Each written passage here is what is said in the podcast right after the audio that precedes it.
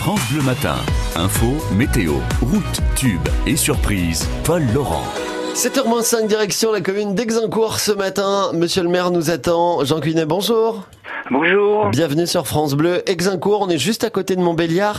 Euh, petite carte postale, monsieur le maire de, de la commune. Combien d'habitants? Qu'est-ce qu'on y fait? Qu'est-ce qu'on y voit? Eh bien, écoutez, Exincourt, nous avons 3250 habitants. Mhm. Une particularité, c'est que 35% de la population a plus de 65 ans. D'accord. C'est un bourg qui est au centre de- des trois villes de Sochaux, Montbéliard et puis Audincourt.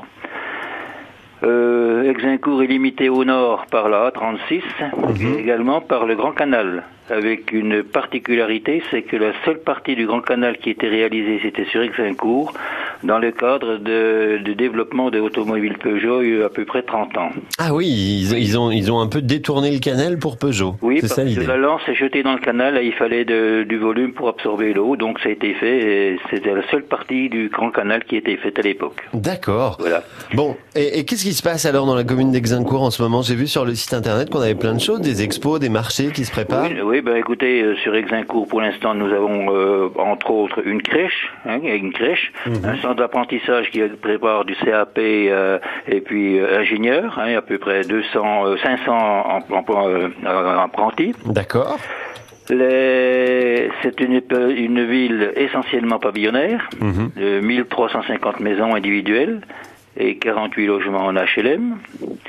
Par contre, sur le plan économique, nous sommes très développés puisque une partie des automobiles Peugeot y est implantée. Nous avons également de nombreuses entreprises, des bureaux, euh, trois zones artisanales, les bouquières, la Champagne, les Chinois, deux zones commerciales avec euh, Géant qui est le leader dans cette affaire-là, et, euh, avec sept magasins et, et puis une galerie marchande. Qu'est-ce que je pourrais vous dire encore également que sur le plan médical, nous sommes bien pourvus puisque nous avons trois médecins, cinq infirmières libérales, D'accord.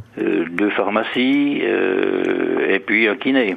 Bah alors avec tout ça, est-ce qu'il y a encore de la place pour venir vivre? Parce qu'il y a tellement tout. euh, Exincourt, si vous voulez, du fait, comme je l'ai dit tout à l'heure, qui, qui est essentiellement pavillonnaire, pratiquement tout est construit et c'est bien ça le problème. C'est vrai, c'est un problème de renouvellement de population actuellement puisque euh, les maisons se revendent petit à petit, mais il n'y a pas de renouvellement pour, pour conserver absolument euh, la population. Nous en sommes Mhm. à 3150 qui stagnent depuis une, une quinzaine d'années. Ah oui, bah, en même temps, on peut pas pousser les murs. Ah, un C'est peu ça bas, que- non, là, c'est clair. hein.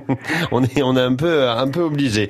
Bon, en tout cas, c'est une commune, voilà, qui mérite d'être découverte avec ses associations, des choses qui se préparent. Je vous le dis, le, 4 le 14 juin, il y a un marché nocturne, je crois. Oui, il y a un marché nocturne qui est organisé par PMA qui se fera sur euh, Exincourt le soir, donc euh, qui a très très grand succès. Bon, ah bah, rendez-vous le 14 juin prochain.